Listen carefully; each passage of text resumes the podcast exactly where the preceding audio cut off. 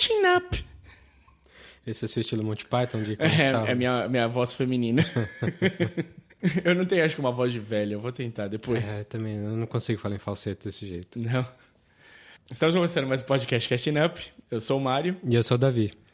E hoje nós vamos falar de um tema muito querido nos nossos corações. O Netflix nos obrigou a falar mais cedo do que a gente estava preparado, porque é um, é um desafio muito grande. É, esse daqui era uma batalha. Era para ser uma, um- uma temporada inteira falando de Monty Python. É, a gente vai falar de Monty Python, do, do grupo britânico dos anos 70. A gente vai falar deles porque o Netflix, é, porque o Netflix colocou no catálogo o Flying Circus, que é a série de TV deles. Já tinha lá um dos filmes, que era o Meaning of Life.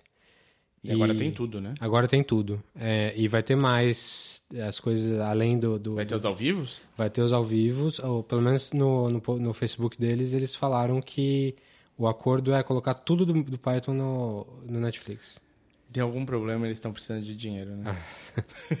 Não, eles já fizeram isso né, dois anos atrás, quando eles fizeram a, a última turnê, Sim. o último stretch de, de shows lá. Mas sem spoilers de- do que a gente vai falar, porque eu já ia mandar uma aqui e eu fiquei. Tem, tem spoiler de Monty Python? Nenhum. Se você. Bom, a gente vai Ah, tentar gente não vai falar, entregar né? nada dos filmes, assim, muito seriamente, né? É, Até porque. Não tem, é piada, né? Acho que a gente vai ter que falar de algumas piadas, obviamente. Inclusive, eu vou, vou tentar buscar alguns clipes com, com as piadas pra dar uma graça mesmo, pra quem conhece só um pouquinho do Monty Python conhecer um pouquinho mais. É, então, mas- preparem seu inglês e seu sotaque britânico. É, é. Então, não, não tem legenda esse podcast. Não vai dar pra apertar o SAP. É, mas a gente vai falar um pouquinho da história deles, de onde eles vieram, é, da importância deles até hoje. E vamos falar da série, ah, não episódio a episódio, óbvio, porque tem um monte.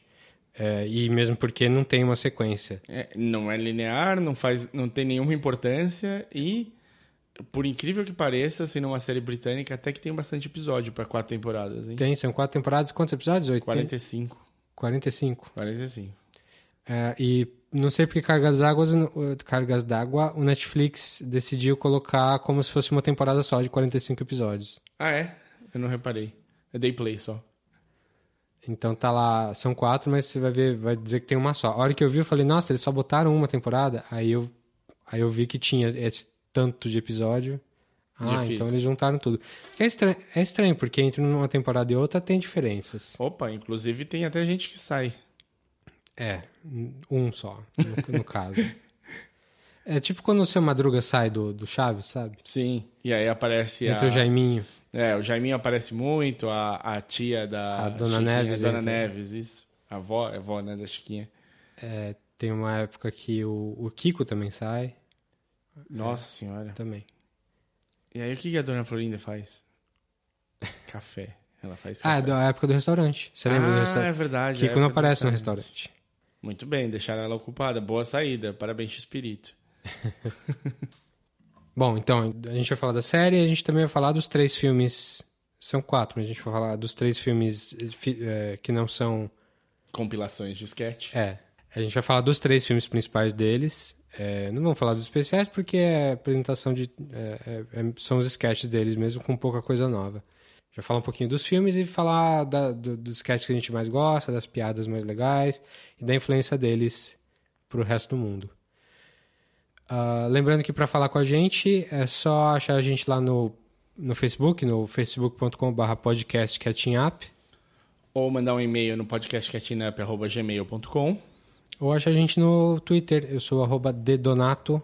Eu sou arroba o desinformante. É, lembre de assinar também o, o, o podcast no onde você está ouvindo aí, ou, ou pelo iTunes, ou pelo Spotify, ou seja lá por onde você consegue estar ouvindo a No gente. browser, no iHeartRadio. É, e no browser não dá para assinar, né? Assinar tem que ser pelo RSS de alguma maneira, mas é, enfim, acompanhe a gente para não perder cada vez que a gente solta um episódio. Então vamos lá. Vamos fazer um recapitulado da semana pra, das coisas que a gente viu ultimamente aí? É, eu vi pouca coisa, né? Eu posso falar é que eu dei uma. Pós-Avengers aí. Pós-Avengers teve uma depressão. Não, mentira. Não teve depressão pós-Avengers. Pelo menos eu não entrei nesse barco. o que faltou mesmo foi tempo. Então, deu para acompanhar mais um pouquinho do Legion, né? Um pouquinho do Americans, que estão rolando. Aqueles... O, os shows de... Talk shows de noite, que eu é, deixo passando e vou dando rolê. É, o Legions e, Americans tá, e The Americans, os dois estão mantendo uma qualidade super alta. Tá excelente. A gente vai falar dos dois quando acabarem. Sem dúvida. Também aproveitei para jogar um pouquinho do Destiny 2 que a minha, o meu pessoal da, de, do, do Counter-Strike caiu de cabeça no jogo. Eu acabei. Eles estão jogando como jogo multiplayer.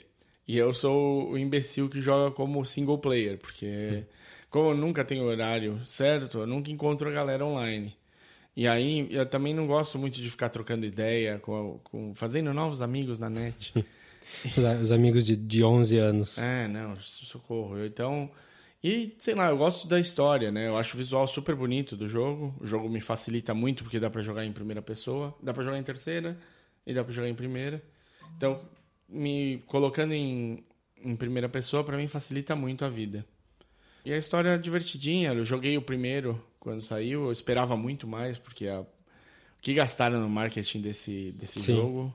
E aí o segundo veio com marketing muito menor mas mais bem trabalhado, parece. Mais, mais cuidado. O Destiny é da, da Band? Da Band. E... Mesma do Halo, né? Isso. E ela. No Destiny 1 saiu para Xbox e depois de um tempo saiu, acho que para computador, demorou. E o Destiny 2 saiu ao mesmo tempo e no computador saiu pela plataforma de venda da Blizzard. Que foi interessante. Não pelo Steam. Não pelo Steam, não pelo Origin, né? Que seria uma opção razoável. Mas o Orange é só da EA, não é? A EA, a EA tenta fazer o que o Steam faz, né? Tipo, tenta trazer o pessoal de fora. E a Blizzard não, a Blizzard pelo contrário, era fechado, né? Era só Blizzard. E aí, de repente apareceu o Destiny 2 lá para você adquirir. É bonitinho, o jogo é legal, tem uma história. Continua, o, o, tem, tem, tem, É o mesmo é, lore do uhum. primeiro. Então fica. Se você jogou o primeiro, você meio que não não é sur tão surpreendido, mas é, é legal. Dá, dá para se divertir. E você entra e sai a hora que você quer, volta do, do ponto que você parou às vezes. Tipo, é tranquilo. Joguinho. E você?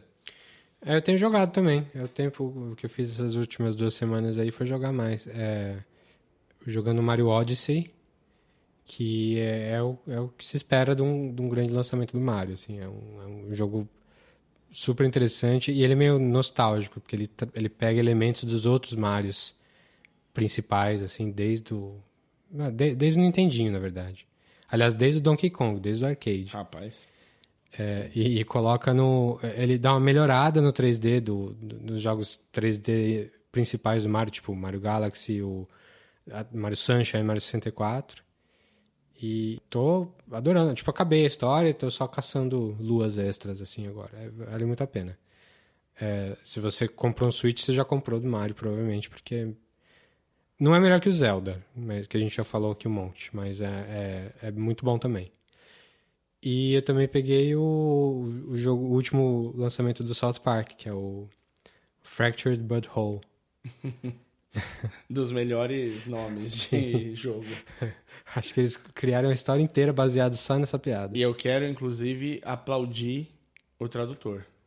Para português, Pro né? português. Cara, Como é que é? A, fenda que a bunda. A, fenda que a bunda. É, é isso? é. boa, foi, foi uma boa sacada. Mas é a continuação do Seek of Truth, de, de uns três anos atrás. É, 2014, eu acho. Então, quatro anos. Quatro anos. E, e, ele, ele. Só que ao invés de ser.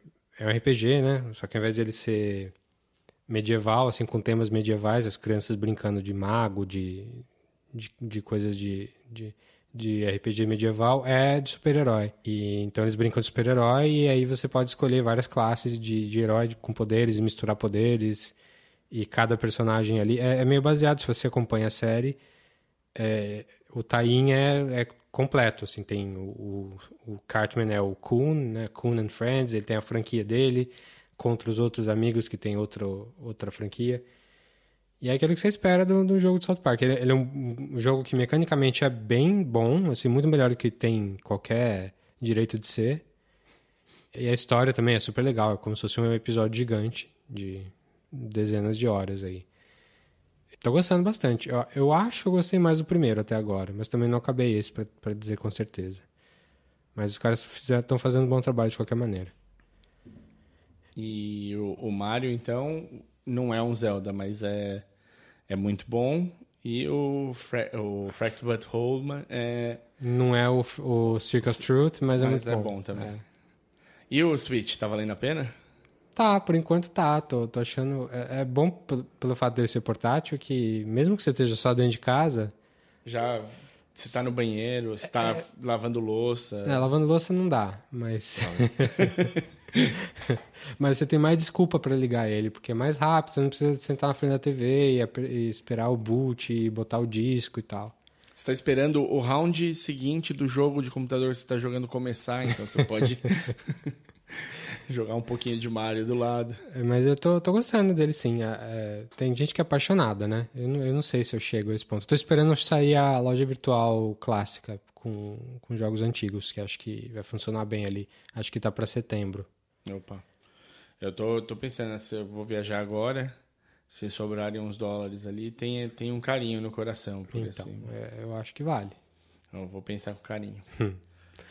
Bom, vamos lá então, Monty Python? Monty Python.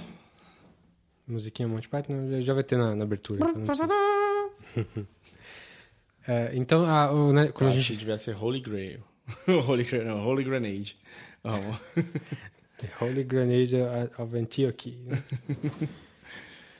Cara, ah, é verdade. Holy Grenade of Antioch tem no Red Player One.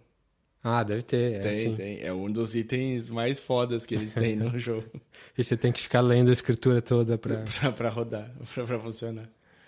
Bom, então Monty Python é um grupo britânico de, de comédia dos anos... Uh, fim dos anos 60, começo dos anos 70, que, que meio que revolucionou aí a, a ideia de, de, de sketch comedy, de comédia de... Sketch mesmo, ah, né? sketch. Acho que em português também chama, chama de sketch. É. Ficou meio que fechado nesse, nessa palavra de sentido completo aí. É. É, e, e que a grande sacada deles é que eles usam muito surrealismo, muita filosofia e, e, e muita coisa escatológica e, e de baixo. Assim, eles misturam bem essa, essa coisa do do humor mais refinado com o humor mais podrão, assim. Now look here, my good man. I don't want to talk to you no more, you empty-headed animal food trough whopper. I fart in your general direction. Your mother was a hamster and your father smelt of elderberries. Eles fizeram na TV uma coisa super revolucionária no sentido de que você uh, não imagina que... É... Que ia ter espaço para uma produção desse tipo. Sim. E que era possível produzir algo nesse, nesse, nesse estilo. Sim, a, a, os programas são todos muito surreais, muito diferentes. É, dificilmente você vai conseguir comparar com algo que existia antes ou até depois, assim. Eles são meio muito fundadores mesmo dessa estética de, de piadas nonsense, mas que tem uns sentidos ali por trás e, e, uma coisa que, que vai ligando na outra no, no estilo stream of consciousness, né? De, de consciência contínua. De linha de consciência? Linha, é. Não sei. São seis caras, uh, cinco ingleses e um americano. Que um via... importado. Um importado. Que se conheceram trabalhando na... Alguns se conheceram na faculdade, eram meio que duas faculdades. Tem a, a, a turma de Cambridge, Cambridge. A turma de Cambridge e a turma de Oxford turma de Cambridge é o John Cleese e o Graham Chapman e o, o Eric Idle um pouquinho depois. Ele é, ele é bicho do, dos dois. É. E a turma de Oxford é o Michael Palin, o Terry Jones. E, e não. e não, mas o, o, Ele chega por ali, né? O Terry Gilliam, é, ele acaba fazendo alguns trabalhos com eles também, ele, apesar de não ter estudado necessariamente em Oxford. E até hoje eles, quando eles se encontram, eles falam dessa divisão, assim, a divisão de faculdades é a divisão. Rixa. É, é uma rixa, mas assim, uma divisão de, de estilos mesmo. De estilos mesmo. Geralmente o, o Cleese e o Chapman ficavam do lado, é, tinha um, uma coisa mais com linguagem, sketches de, de confrontamento, de antagonismo, né? E os dois de Oxford, o, o Jones e o. O, o Jones e o Palin, eram um pouco mais visuais e, e, e- se importavam mais com a estrutura da coisa toda. É, brincar com a estrutura, né? É. E, o, e nisso até talvez case melhor com o Guilherme. Sim, sim. terem- Então, é, tava vendo o Holy Grail com comentários e era o comentário do Terry Gilliam. E ele tava falando que é, essa rixa era, era 3 e 3 mesmo, e ele sempre ficava do lado do... do quando, quando eles tinham uma divisão, ele sempre ficava do lado do Pelin e do Jones, é, e, e enquanto os outros três ficavam do outro lado, assim, é, é, eles sempre tinham que de- decidir, assim, bem no meio a meio mesmo. E é interessante, né? Porque eles já escreviam em duplas há um tempo, o Cleese e o Chapman. é, na- eles não vão ao Monty Python direto, né? E tem, se você pesquisar sobre o, o Monty Python, mostra as, o- as, as peças que eles escreveram antes, né? De, de- É, quase sempre era pra TV e eram uns programas. Tinha um programa que era meio infantil, que não era, acabou virando menos infantil depois, chamado Do Not Adjust Your Set. Sempre pra BBC ou pra afiliados ali da, da BBC. e Que foi onde, onde o Terry Gilliam, come- que é o americano, começou as animações dele.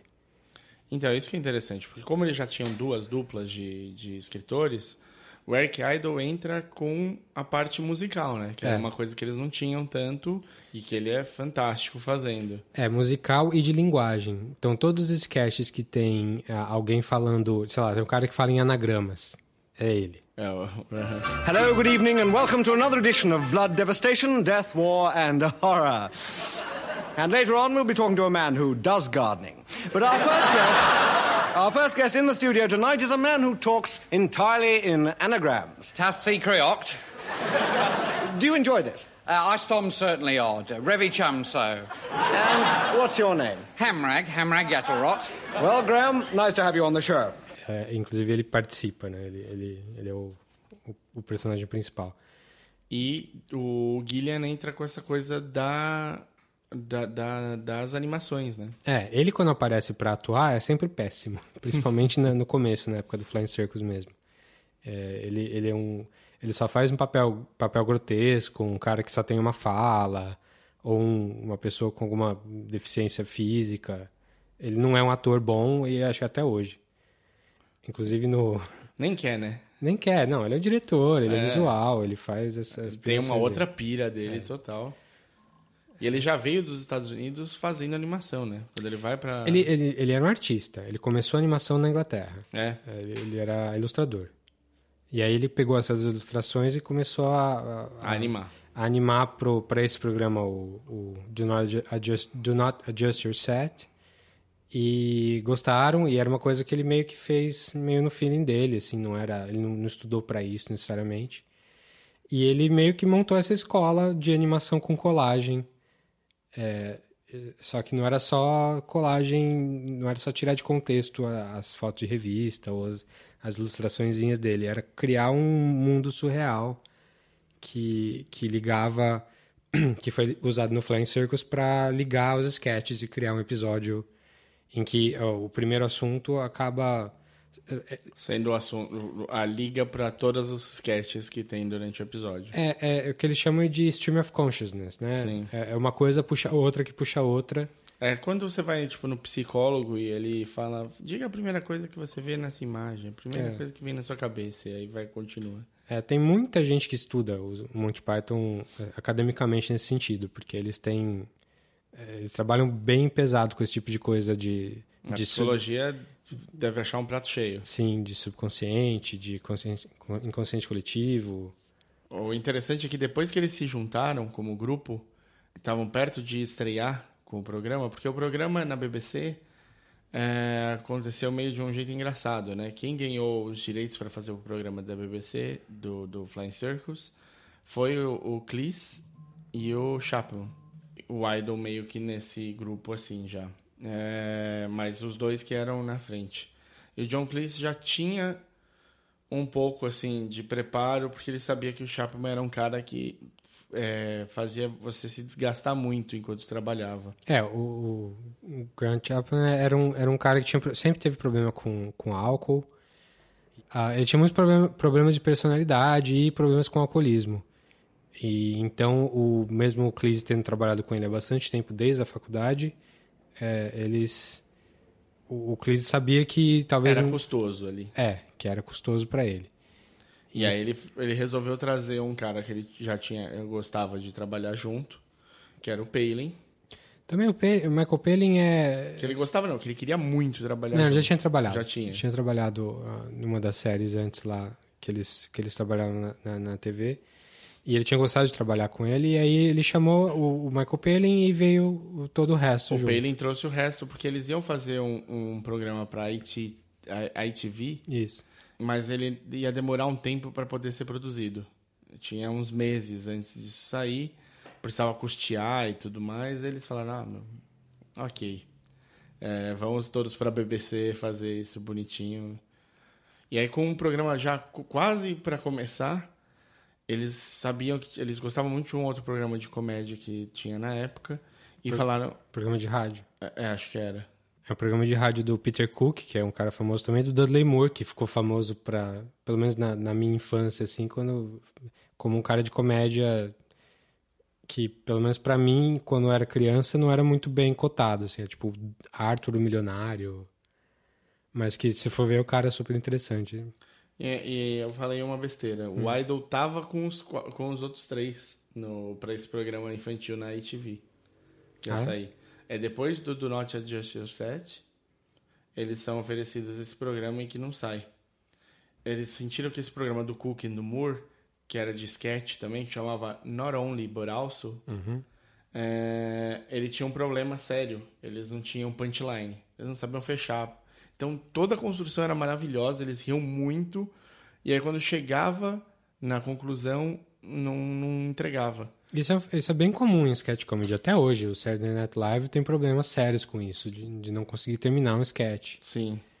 E aí eles, eles abraçaram essa ideia e colocaram, começaram a colocar umas coisas é, que, que não eram comuns para esse tipo de coisa, que é terminar é, um pouco de metalinguagem, de, de referenciar que aquilo era um sketch. Então, acabou a piada, acabou a piada, vamos para a próxima. Sim. Uma das coisas legais que eles põem é o, o coronel que o Grant Chapman faz, que eles estão no meio da piada e, o Grant, e ele fala: Não, isso é muito bobo, tá? Too silly, vamos parar. My brother and I got a little proposition for you, Colonel. God save you a lot of bother. I mean, you're doing all right here, aren't you, Colonel? Well, suppose some of your tanks was to get broken, the troops started getting lost, uh, fights started breaking out during general inspection, like. That wouldn't be good for business, would it, Colonel? Are you threatening me? Oh, oh no, no, no, no. Whatever made you think that, Colonel? Colonel doesn't think we're nice people, Louis. We're your buddies, Colonel. We want to look after you. Look after me. We can guarantee you that not a single armoured division will get done over for 15 bob a week. No, no, no, no, no, no, no. Eight no. and six. No, Five no, bob. no, this is silly. What's silly? No, the whole premise is silly and it's very badly written. I'm the senior officer here and I haven't had a funny line yet, so I'm stopping you. You can't. I've done it. The sketch is over. Uh, I want to leave the army, please, sir. It's dangerous. Look, I stopped your sketch five minutes ago, so get out of shot. Right, director, close up, zoom in on me. That's better. It's only because you couldn't think of a punchline. Not true, not true. It's time for the cartoon. E, e- e isso, é, eles têm, eles usam isso bastante.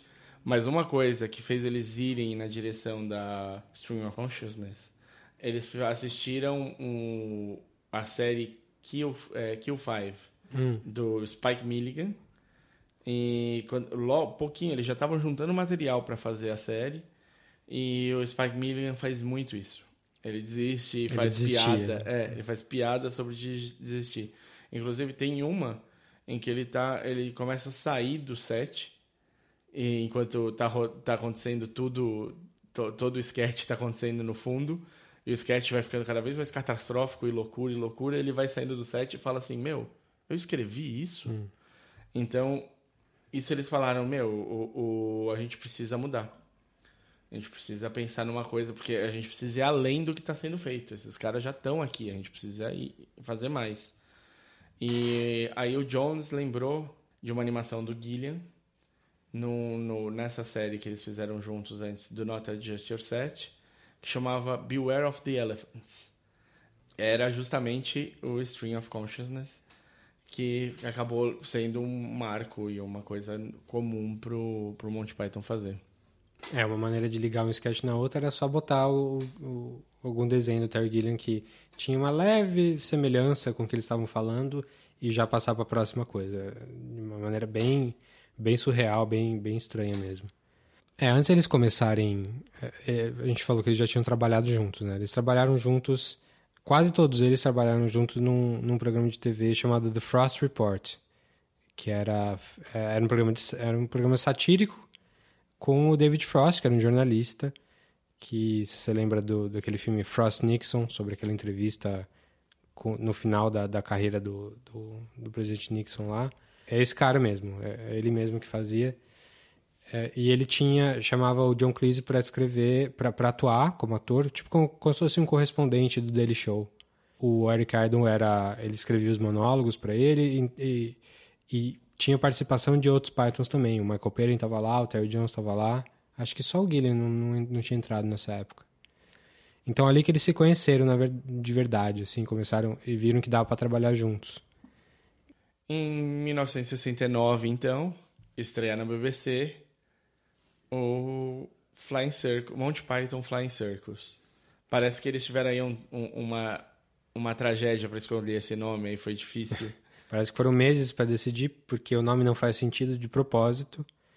E tinha uns nomes que também não faziam sentido e eles acabaram caindo nesse. É, se for ler a origem do, dos, no, do no, dos nomes, é, tem bastante coisa, assim, mas nenhum, nenhum tem um motivo muito bom. Então era só porque era engraçado. Então, Como boa parte das coisas que eles fazem. É. é a, a série começa com com a música de abertura, com que é uma música que estava em domínio público. Então, era uma música mais ou menos famosa, mas já muito antiga, muito estava em domínio público, então era barato. E com animações do Terry Gilliam fazendo a abertura. É. Mas o primeiro, a primeira cena do primeiro episódio é um, um, cara vindo nadando. É o que é o It It's Man, né? É o que aparece em todos na primeira temporada pelo menos inteira.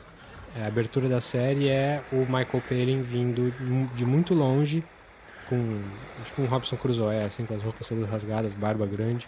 Cabelo grande, barba grande, se matando. Na... E é assim, uns 30 segundos, pelo menos, dele correndo, correndo em direção à câmera de muito, muito longe. É, Vindo do mar. Às vezes ele tá nadando, acho que o primeiro é no mar, né? É no mar, é no mar. Mas tem, tem episódio que não é mar, é só no descampado. Ele demora muito para chegar, chega, a hora que ele chega na, na, na, frente da câmera, ele fala exasperado. It's... E corta e entra, Monty, entra a abertura. A animação do, do Terry Gilliam com a musiquinha Monty, Python Flying, Monty Python's Flying Circus. Ele é um sucesso de cara? Foi, até foi. É, por incrível que pareça, pela estranheza toda, a galera. Acho que estava muito na época. Tava no momento, né? É, já tinha muita gente fazendo uma coisa meio surreal. Final de 69, 70 já era a época que, principalmente na Inglaterra, tá, a, a criatividade estava muito grande na, na contracultura, né? Os Beatles estavam acabando ali. Então, é, foi bem recebido surpreendentemente, assim. E é interessante você ter falado dos Beatles nessa sua frase, porque além de ter um, uma história que se cruzam, que, que, se cruza, o Monty Python tinha também um, um tem um extra, né? Uma Quinto coisa Beatle boa. e o sétimo Python. O sétimo Python. E, o, e tem uma coisa boa além de, do sétimo Python, que é tanto quanto Beatles, é, Monty Python também é uma palavra que não significa nada. Sim. Então ele pode virar uma palavra por si só. E inclusive entrou em dicionário o, o Pythonesque. É, né? sim. É, quando você quer falar que uma coisa é meio surreal, meio. Um surreal engraçado, é. uma coisa meio nada a ver, nonsense. Você usa. Você pode falar que ela é pythonesca. É, então a, aqui a gente só vai ter coisa boa para falar deles. Vai ser, vai ser dois fãs falando mesmo o tempo todo. Não, não esperem uma crítica muito ponderada. E... e nada contundente, até porque, assim, eu a gente pode falar que às vezes eles fogem um pouco, eles vão longe demais, algumas vezes na própria, na própria viagem que eles estão criando dentro da, na consciência, mas é, mesmo assim é, é, é muito raro. Eu falo, eu, por exemplo, meu diretor favorito é o Kubrick. Em cada filme do Kubrick eu consigo falar, não, aqui ele podia ter parado 10 minutos antes com essa cena que ia dar a mesma coisa. Com o Monty Python, pra mim isso é mais difícil ainda. As coisas eu acho que eles estão têm uma medida muito certinha, assim. É porque mesmo que você não goste, você fala, não, não entendo porque que eles colocaram. Eles, eu, eu percebi o que eles queriam fazer aqui. Algumas vezes parece trapalhões? Ah, pode ser. Eles apelam pra sexismo algumas vezes? Sim. Sem dúvida, sem dúvida. Tem um. O Davi hoje levantou. Ele mandou uma sketch do Monty Python que é muito legal. Eu acho esse sketch um ótimo exemplo de, de como eles misturam o, o alto nível cultural com uma coisa bem baixa. Sim. que é o, o Summarize Proust Competition. Que eles têm que. É, é tipo um programa de auditório, em um, Em um game show, eles têm que 15 segundos. 15 segundos para resumir o Em Busca do Tempo Perdido do Proust. Good evening and welcome to the Arthur Ludlow Memorial Baths, Newport, for this year's finals of the All England Summarised Proust competition. As you may remember, each contestant has to give a brief summary of Proust's à la recherche du temps perdu, once in a swimsuit and once in evening dress. É, e, e entram as pessoas, elas tentam. O primeiro leva super a sério, o segundo é, já tinha um preparo maior para aquilo que ia acontecer. 15 seconds from now. Proust's novel ostensibly tells of the irrevocability of time lost, the forfeiture of innocence through experience, the reinstallment of, of extratemporal values of time regained. Ultimately, the novel is both optimistic and set within the context of a humane religious experience, restating as it does the concept of intemporality. In the first volume, Swan, the family friend. Well tried, darling. Attempt unfortunately he chose a general appraisal of the work before getting onto the story. And as you can see, he only got as far as page one of Swan's Way, the first of the seven volumes. A good try, though, and very nice posture. O terceiro é genial, eu queria tanto que eles terminassem, que é um grupo de pessoas cantando. Proust in his first book wrote about, wrote about, wrote about Proust, he wrote about, he wrote about, he wrote about, he wrote about, he wrote about, he wrote about, Proust in his first book, in his first book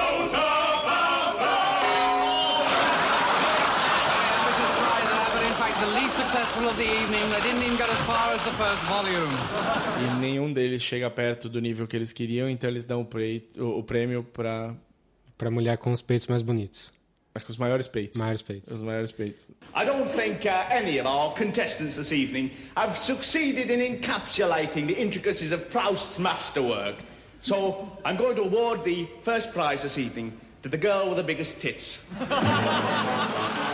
Que acho que é Carol Cleveland ali, né? Que, é, que é a sétima Python. Sim. que tá em quase tudo deles. Então, então é, é um, é um grupo que consegue fazer uma, uma piada com alta literatura e peitos Na mesma. no mesmo, no mesmo sketch. Isso acontece o tempo todo. E, e, e se fazer de forma engraçada, né? Sim, sim. É, é, é um jeito de você justificar. Você vê, tipo, coisas meio baixas, assim, porque é, tem, tem alguma coisa por trás ali. E, às vezes é, parece que é. Pode parecer que é baixo e, como nesse caso, por exemplo, poderia até ser misógino de alguma maneira e tudo mais, mas você vê que justamente tem uma crítica sendo feita ali, justo, até os próprios programas de auditório. Sim, é, isso acontece bastante. Acho que nos filmes aparece até um pouco mais, principalmente no- no- nos filmes mais pra frente, que é a sátira, né? Você, você pegar um tema e, e explorar ele para mostrar as hipocrisias e as coisas ah, por trás daquilo. Acho que isso aparece bastante no, no Life of Brian, né, no segundo filme. E no Meaning of Life também. A gente vai falar de cada um deles. Mas assim, a, eu co- comecei, eu conheci Monty Python pelo Life of Brian quando eu era moleque. E só que eu não associei, não absorvi, assim, eu só achava a abertura super legal, que é a animação do Terry Gilliam, Sim. com a musiquinha do. Brian,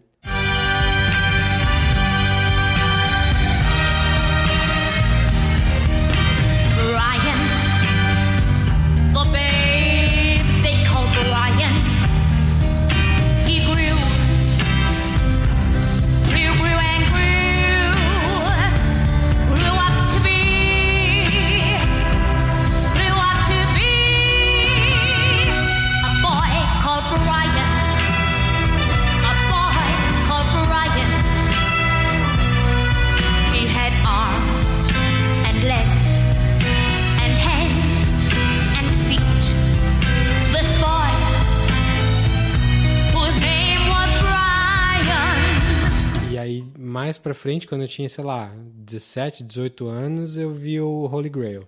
E só muito depois que eu fui ver a série, porque não tem fácil acesso à Não, série não tinha, Brasil. não Agora, tinha. agora não tem desculpa, porque agora tá no Netflix.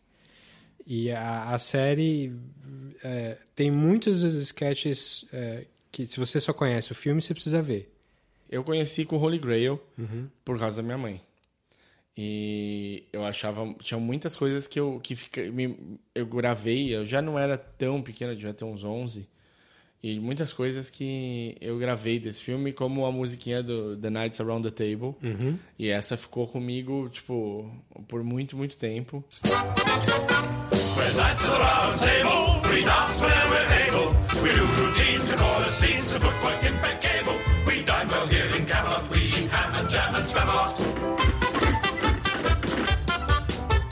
Até eu rever o filme e conseguir entender que foi bem mais, bem mais velho. Acho que com uns 18 anos aí eu, eu realmente caí no, no- de cabeça no Monty Python, assisti tudo que, que dava para assistir. É, imagine uma época que também não dava para você procurar a série do Monty Python no YouTube, né? Sim. Sketches, porque não existia o YouTube em 98. 99, né? Com 18. Então a, a minha relação também começou mais ou menos cedo, eu tive essa sorte, mas também tive essa dificuldade depois de não conseguir de não conseguir assistir mais coisa. Revendo agora, porque depois eu con- eu consegui assistir bastante do Flying Circus, até porque o Flying Circus, salvo engano, passou um tempo no Multishow. Ah? Ah, Salvo engano, ele passou. Eu nunca vi na TV brasileira. nunca. Nos, nos horários randômicos, nada. A primeira vez que eu vi foi baixando da internet há, sei lá, 10 anos. Eu, eu, é, eu preciso garantir, mas eu tenho essa impressão vívida de ter assistido na TV. Se não for no Multishow, sei lá, tem uma chance de ter sido na cultura. Tem cara de coisa que a cultura poderia fazer numa época estranha da vida dela. E eu, eu revendo agora, o primeiro episódio é incrível. O primeiro episódio tem, acho que, a sketch da- das sketches que eu mais gosto, que é a Killer Joke lá, The, the Funniest Joke in the World. Uhum. Gostaria- E é longo, né? É Tipo, muito longo Uns 10 minutos de sketch. de sketch. É, a sketch é longa e, é, é- e ela é muito boa. A ideia do sketch é que ah, alguém descobriu a piada mais engraçada do mundo. É, o cara tá, é um escritor, o cara tá criando a piada, ele começa a escrever. This man is Ernest Scribbler, writer of jokes. In a few moments, he will have written the funniest joke in the world. And, as a consequence, he will die laughing.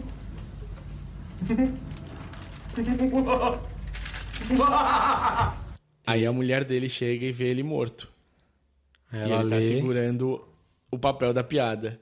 E ela acha que. Ela, você não sabe o que ela acha, mas provavelmente um bilhete, alguma coisa assim. E ela pega e lê, e ri, ri, ri e morre.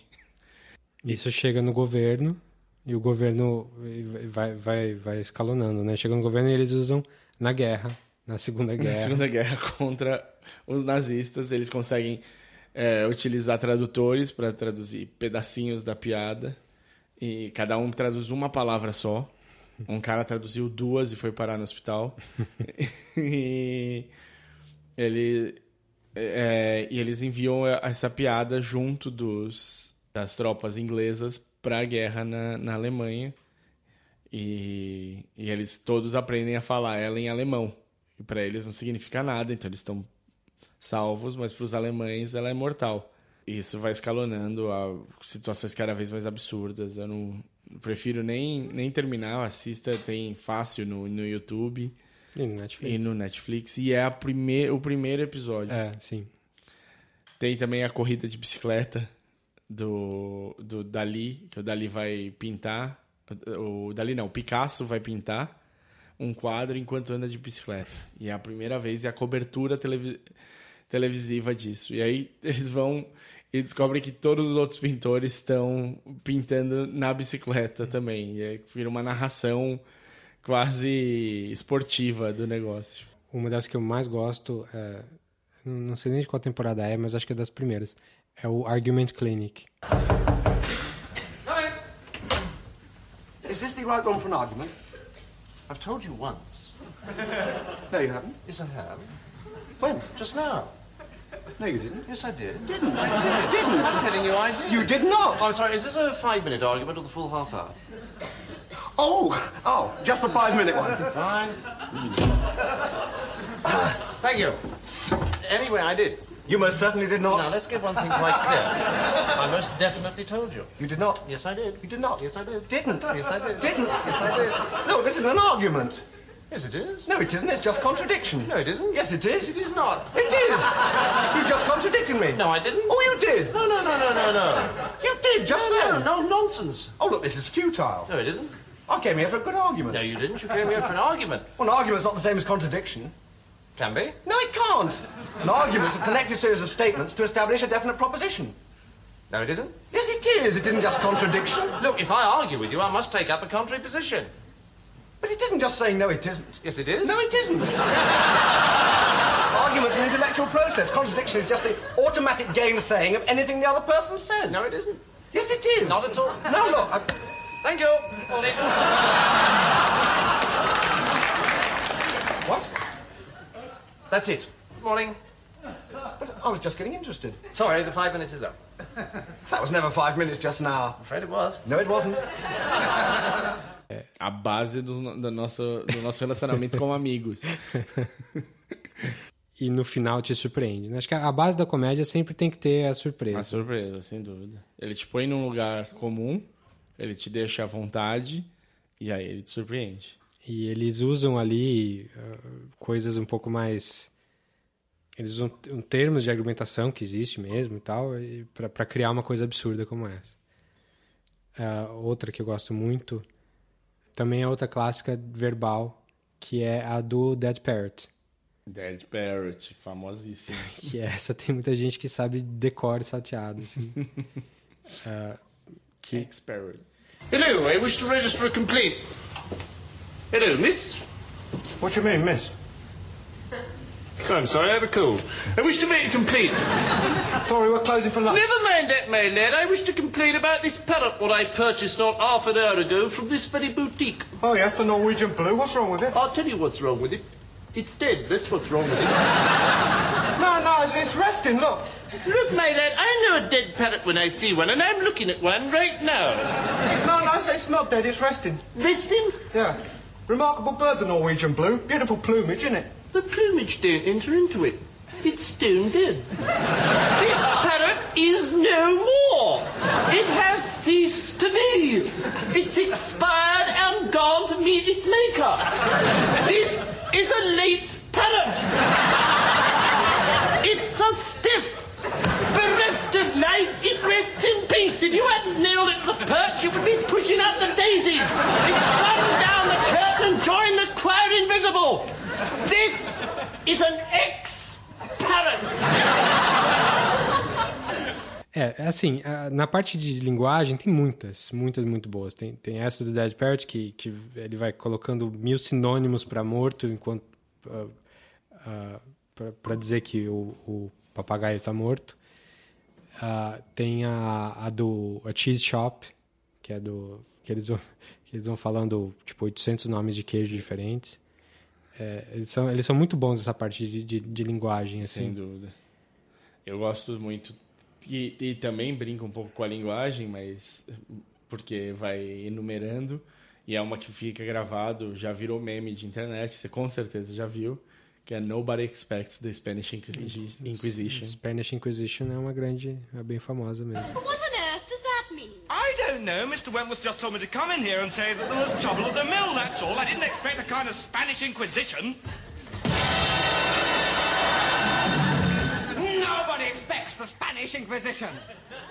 Our chief weapon is surprise. Surprise and fear. Fear and surprise are two weapons. Our fear and surprise and ruthless efficiency are three weapons. Our fear and surprise and ruthless efficiency and an almost fanatical devotion to the Pope are four. No. Amongst our weapons. Que também tem um pouco da linguagem, porque o Michael Palin vai falando da- das três, the, the three tenets of the Spanish Inquisition. Exato, e aí vai aumentando, E vai aumentando. aumentando, aumentando, e sempre. e aí ele tende a entrar de novo para fazer direito, e aí eles mudam quem vai falar. E no fim eles fazem a tortura com uma cadeira confortável. Eu gosto também do. que é também uma marca registrada do, do Monty Python, que é o Ministry of Silly Walks. Silly Walks. É, tem algumas muito famosas que eu acho só ok. Essa é uma delas. Não, ela não me faz morrer de rir. Ela não- eu acho que ela não é feita pra rir, mas é, é interessantíssima como um humor físico, né? Como o trabalho que, o, que eles criam um, para fazer o humor físico ali. Sim, é bem icônico, né? Não, é marcante. O- Camisetas e tá, tá em todo lugar, o Silly Walks. E, e a ideia, assim, a ideia é muito cretina também, né? De um ministério. Eu, tô- Eu vim aqui tentar receber um apoio do governo para desenvolver o meu Silly Walk. É, Eles têm muito disso de, de criticar o governo, que acho que era uma coisa bastante em voga naquela época. O, o governo britânico é, é fácil de, de criticar, assim, porque eles têm toda essa pompa, essa, essa coisa eh, tradicional. Então, e aí sempre tem o- ele- eles estão prontos ali para mostrar as coisas bizarras do, ah, do, do governo, assim como um todo. Então eles vão criticar a sociedade, vão criticar ah, o, o- jeito da burocracia, ele- eles vão tentar subverter alguma ideia. Tem o Bicycle Repairman, que é, ah, que é tipo, a ideia brincar, brincar com a ideia do super-herói. Só que o super-herói é, é o cara que conserta a bicicleta e no final todo mundo é super-herói. Todo mundo sai por aí vestido com roupa de super-herói, de, de super-homem. É, o comum é, é o outro. Tem mais uma que eu gosto muito que é o For Yorkshireman. Sim. Que eh, também a gente já usou bastante no nosso grupo de amigos aqui. Que é um tentando. ah, são quatro amigos sentados conversando como que a infância deles foi ruim. Como que eles eram pobres. E fica um tentando aumentar, falar Vai que foi. piorar, né? foi- que, que, ele sofreu mais do que o outro. We used to live in this tiny old tumble down house with great big holes in the roof. House? You were lucky to live in a house. We used to live in one room, all 26 of us, no furniture, half the floor was missing. We're all huddled together in one corner for fear of falling. You were lucky to have a room. We used to have to live in the corridor. Oh, we used to dream of living in a corridor. Would have been a palace to us. We used to live in an old water tank on a rubbish tip. We got woke up every morning by having a load of rotting fish dumped all over us. House? Huh. Well, when I say house, it was just a hole in the ground covered by a sheet of tarpaulin, but it was a house to us. We were evicted from our hole in the ground. We had to go and live in a lake. You were lucky to have a lake. There were 150 of us living in a shoebox in the middle of the road. Cardboard box? Aye, you were lucky. We lived for three months in a rolled up newspaper in a septic tank.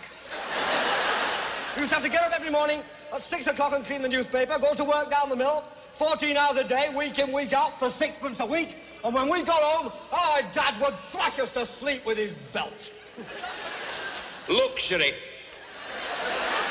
We used to have to get out of the lake at three o'clock in the morning, clean the lake, eat a handful of hot gravel, work 20 hours a day at mill for twopence a month, come home and Dad would beat us around the head and neck with a broken bottle if we were lucky.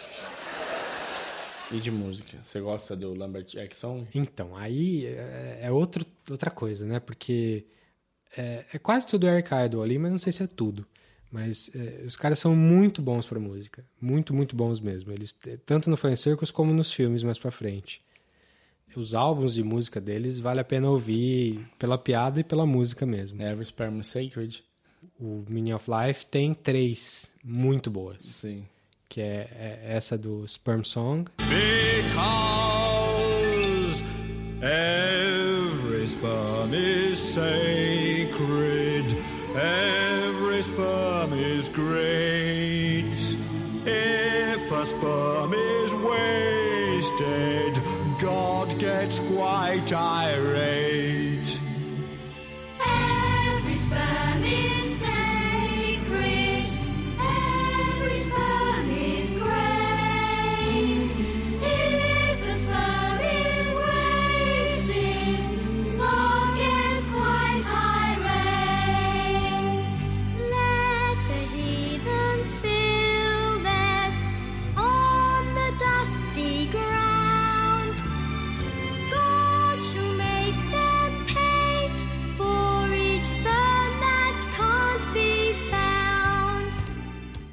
Tem a Galaxy Song também, que é tudo filosófico e religioso, assim. O Sperm é, é falando, criticando a Igreja Católica e, e o, Galaxy Song é falando de filosofia mesmo, do que, da grandiosidade do universo e como nós somos insignificantes. Just Remember that you're standing on a planet that's evolving and revolving at 900 miles an hour.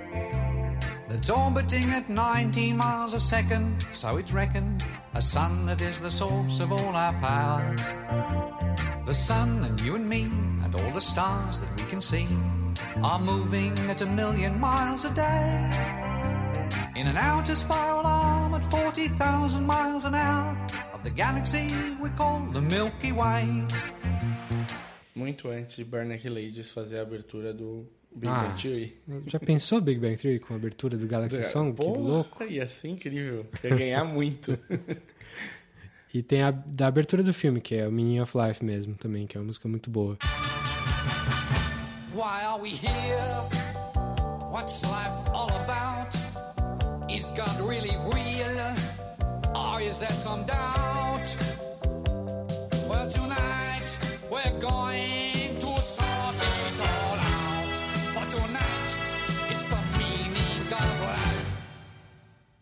What's the point of all these hoax?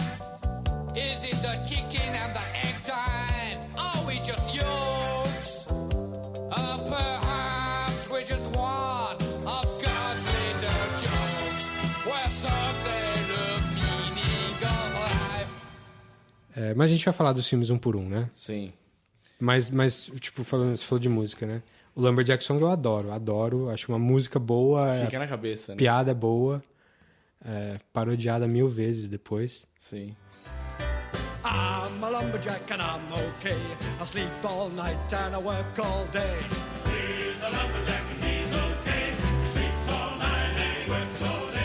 cut down trees, I eat my lunch, I go to the lavatory. On Wednesdays I go shopping and have buttered scones for tea. He cuts down trees, he eats his lunch, he goes to the lavatory. On Wednesdays he goes shopping, and his buttered scones for tea. I'm a lumberjack and I'm okay. I sleep all night and I work all day. I cut down trees, I skip and jump. I like to press wildflowers. I put on women's clothing and hang around in bars. He cuts down trees, he skips and jumps, he likes to press wildflowers. He puts on women's clothing. É, e, e tem outras também. É, tem álbuns que, não, que tem coisa que não tem nem, nem na série nem nos filmes. Que as músicas são boas também. Vale a pena, se você é fã do, do grupo, ir atrás dos álbuns também. Até porque, na época que saíram os filmes, não tinha home video.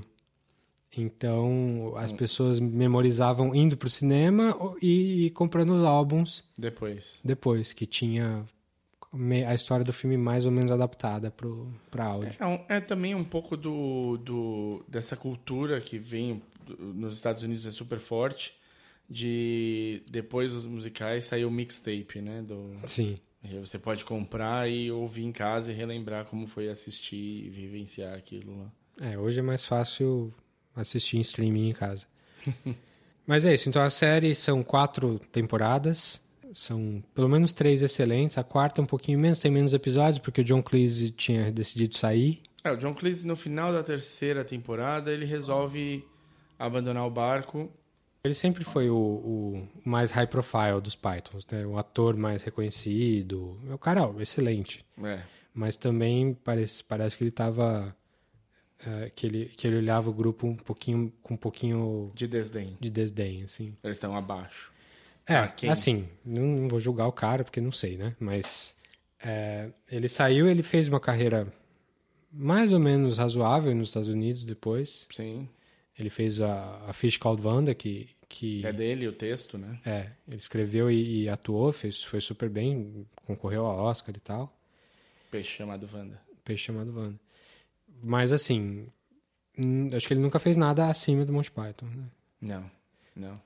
Ele tem papéis em que ele ficou super marcado, né? Ele no na, nos filmes do James Bond, ele ficou Ah, ele fazia o Kill, né? Kill na Fazia. série com o Pierce Brosnan. Foi com o Pierce Brosnan? Acho que foi. Não lembro agora.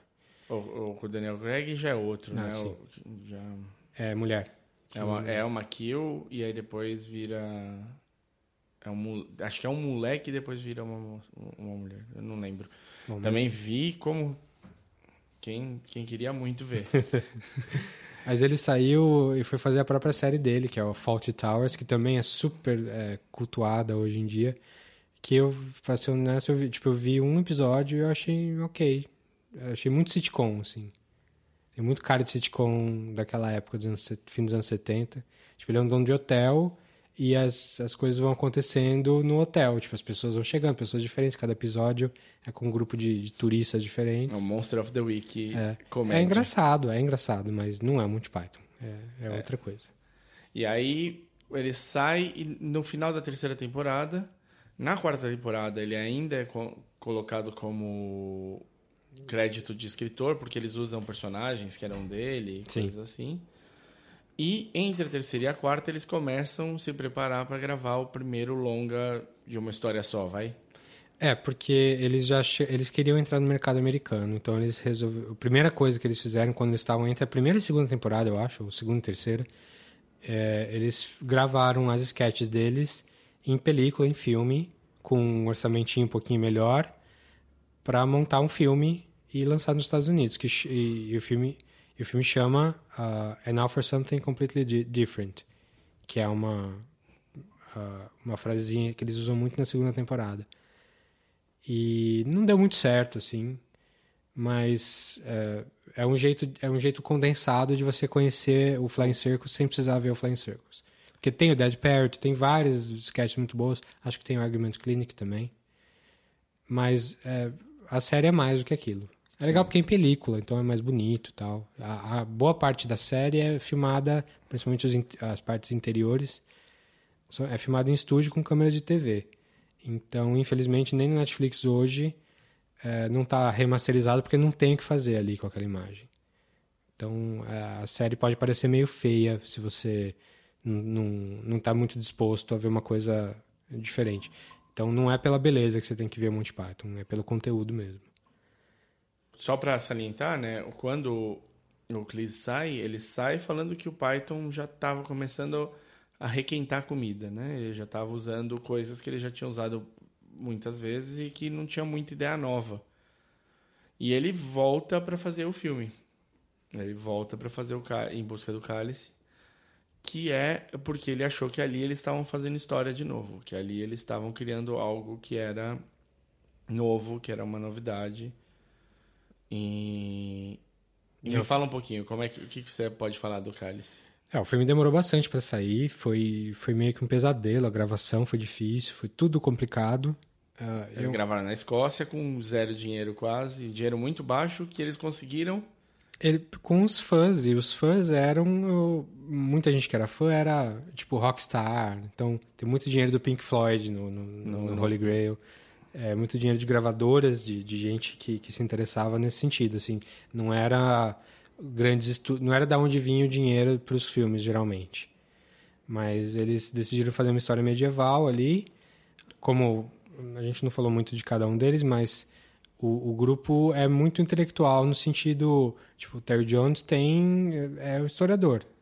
Tanto que depois ele foi trabalhar. Ele, ele escreveu livro de história medieval de verdade. Então eles, eles resolveram fazer uma história medieval, só que era uma coisa um pouquinho desconexa, um pouco bem, bem ligado com, com o, o estilo de sketch deles. Eles só queriam fazer várias piadas n- medievais. é, no tema medieval. Então tem a, a- o tema da sujeira, tem o cara carregando as pessoas mortas, que não tá muito bem morto, Bring Out Your Dead.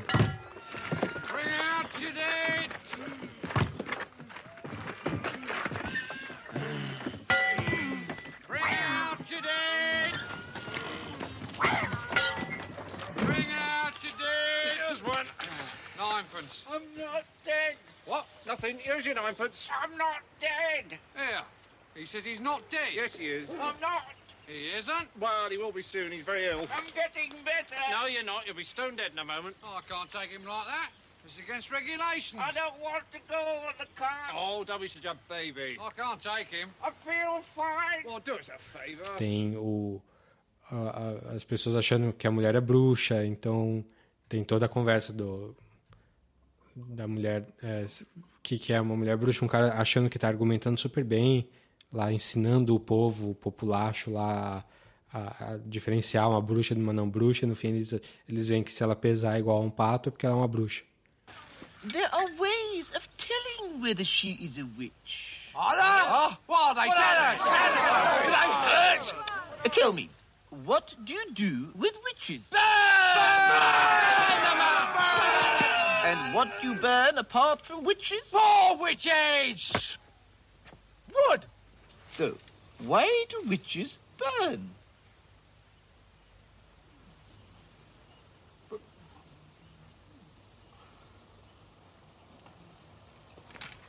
Because they're made of wood? Good!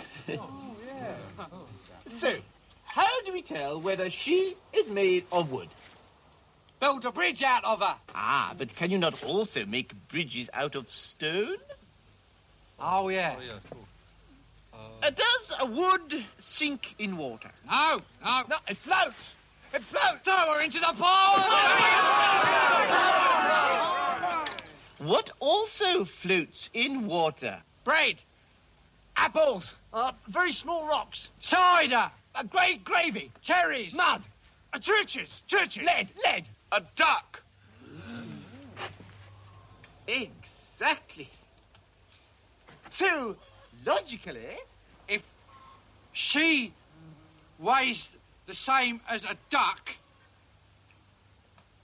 she's made of wood. and therefore, A witch! A witch! E eles botam ela na balança e ela pesa igual um pato. É incrível. Esse é muito bom. Ah, o- mas talvez o mais emblemático de todos seja o, o Cavaleiro Negro. Cavaleiro Negro, é. E o- os, Os cavale- Cavaleiros que falam Ni. É, então, aí que tá. Não, não sei nem se dá pra dizer que tem um emblemático, porque é, é um, é um filme com tantos pontos altíssimos, assim. Ele não é um filme redondinho. Ele tenta colocar muita metalinguagem. Ele é muito esperto em alguns momentos, tipo, espertão, assim. Tipo, ele, ele tem uma abertura de vários minutos que é só é, texto e com legendas em sueco porque eles queriam zoar com o Bergman, filmes do Bergman. Então, e tipo, se você não está disposto a a, ver o filme, se você tá curioso só para ver, Talvez ele te perca ali. é, você já começa o filme perdendo gente. E ele tem ele, tem metalinguagem o tempo todo, então tem, tem coisas, coisas modernas acontecendo em volta. Eles, eles referenciam que a- aquele castelo ali no fundo, na verdade, é só um, um, um modelo, só um, uma miniatura. É, eles têm, eles têm muito problema. Eles podiam gravar só em um castelo, né? Por causa do dinheiro. É porque ninguém, não era só dinheiro, é, Ah, o é, governo nem- escocês não queria. Não liberava. porque achavam que eles iam ou, tipo, ou destruir ou fazer tirar, tirar sarro da E se tirar, tirar sarro pra eles, não, não vende a imagem da, da- do da- país. do país. Detalhe: o castelo que eles gravaram é o castelo mais visitado da Escócia. Até hoje. Quer dizer, até hoje não, por causa disso. Por causa disso. A segunda coisa que é, que, que é interessante é que eles, por falta de dinheiro, eles não tinham dinheiro pra pegar para usar cavalos, de verdade. É, essa é a primeira coisa que você nota no filme, né? Que aparece lá o Grant Chapman como Arthur, o, o rei Arthur, e atrás o, o escudeiro dele, eles estão segurando dois now! E é isso, o filme inteiro, todos os momentos em que deve- eles deveriam estar cavalgando, eles estão batendo coco e ninguém fala muito disso. Só lá, lá- lá na abertura que o cara do castelo pergunta: o que, que são esses cocos, de onde veio esse coco? With your lord and master. What? Ridden on a horse? Yes. You're using coconuts. What? You've got two empty halves of coconut and you're banging them together. So, we have ridden since the snows of winter covered this land. Through the kingdom of Mercia, through... Where'd you get the coconuts? We found them. Found them? In Mercia, the coconut's tropical. What do you mean? Well, this is a temperate zone. The swallow may fly south with the sun, or the house martin or the plover may seek warmer climes in winter, yet these are not strangers to our land. Are you suggesting coconuts migrate? Not at all. They could be carried. What? A swallow carrying a coconut? It could grip it by the husk. It's not a question of where he grips it. It's a simple question of weight ratios. A five ounce bird could not carry a one pound coconut. Well, it doesn't matter. Will you go and tell your master that Arthur from the court of Camelot is here? Listen, in order to maintain airspeed velocity, a swallow needs to beat its wings 43 times every second, right? Please! Am I right? I'm not interested. It could be carried by an African swallow. Eles direto, eles não vão deixar fugir, eles fazem uma piada direto com o fato deles não terem tido. Sim. E é muito bom. É, e assim, é um filme com tantos pontos altos que mesmo ele, ele sendo um pouquinho desconexo, um pouquinho... ah, dá pra ver alguns problemas que eles tiveram na produção. É, é meu filme preferido deles e um dos preferidos da minha vida, assim. É, Ele é, ele é incrível. Ele não é o melhor filme deles, mas é o meu preferido deles, assim, de longe. Eu não sei se, é, se foi porque é o primeiro filme deles que eu, que eu vi que, que me bateu muito, fo muito forte, pela idade, não sei. Mas a- até hoje é, é onde eu mais me acabo de rir, assim. Eu acho, eu acho a melhor comédia de todos os tempos, assim. Ele e o Doctor Strangelove tá pau a pau, assim, pra mim. Boa dupla. Mas o meu favorito é o seguinte.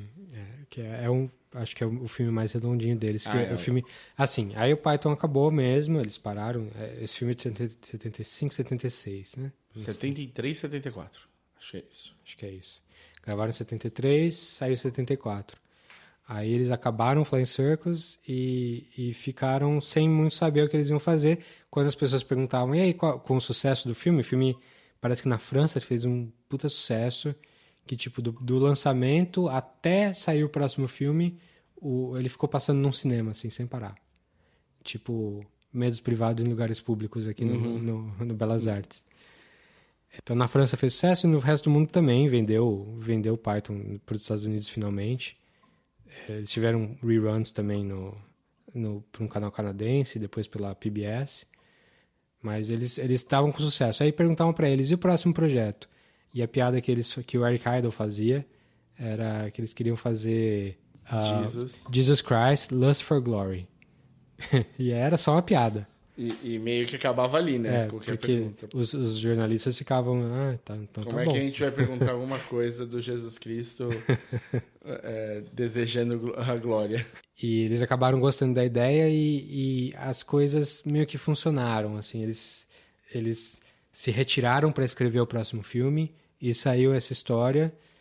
Ah, o, o dinheiro acabou aparecendo do nada, porque ninguém queria financiar, mas de repente o George Harrison dos Beatles, que era um Muito amigo, fã. que era fã deles e virou amigo deles, é, Ele, ele não. é, eu- se eu não me engano, acho que o Idol tava contando. Alguém mandou. Ele falou: Meu, mas esse filme vai sair, não vai sair, não sei o que lá. E mandaram o roteiro. Ele falou: Ah, ninguém vai dar dinheiro pra gente. Lê o roteiro se você quiser, é o melhor que dá pra gente fazer. E aí, no dia seguinte, o George Harrison ligou pra eles e falou: Tá bom, eu topo. Como assim, eu topo? Não, eu, eu ponho o dinheiro. Mas quanto que vai ser? O, o- Falou, quanto vocês precisam? Não, a gente vai precisar de 2 milhões de dólares. Ele, eu dou os 2 milhões de dólares. E ele, ele montou uma produtora só para isso. Só para isso. E ele aparece no filme. É. Diz que ele fez isso só porque ele queria ver o filme pronto. E aí os Pythons falam que. Eu quero assistir esse filme. É. Os Pythons falam que é, foi o ingresso mais caro que alguém já pagou para ver o filme. Mas o filme é um filme que se passa na época, do, na época de Jesus Cristo, no Novo Testamento. E que, de cara, as pessoas já falam, tá, tá zoando Jesus, né? Porque é um cara que nasceu no mesmo dia de Jesus e as pessoas confundem ele com o Messias. É, ele nasceu no mesmo dia e próximo. É. E aí a estrela vai meio que na direção e os reis magos acabam indo para lá. E é uma mega produção, o filme é super, muito mais bem feito do que Holy Grail, é, em termos de produção de dinheiro mesmo. Ah, só A que, história, o roteiro é mais bem amarrado. Sim, é, é, como um filme é um filme melhor. Acho que isso é quase Inegável. inegável. É. A miracle. E é interessante que é um filme que ele foi banido em um monte de lugar, mas assim é, é, dá pra ver que a pessoa não não, quis assistir o quis, filme. não. É que nem quem tentou banir Dogma. É. O mesmo princípio. Não vi, mas não gosto. Sim. Porque as pessoas acham que está tirando sarro de Jesus, mas em nenhum momento tira sarro de Jesus. Pelo contrário, o filme abre depois dessa cena da, da, da- da manjedoura aí do nascimento com Jesus mesmo falando as beatitudes do jeitinho que ele fala na, na- na Bíblia. Sério. Sério, com as pessoas sendo inspiradas por ele. How blessed are the sorrowful! They shall find consolation. Só que eles começam a pegar e fazer piada com a pessoa que estava muito longe e não estava conseguindo ouvir direito, porque não tinha microfone na época.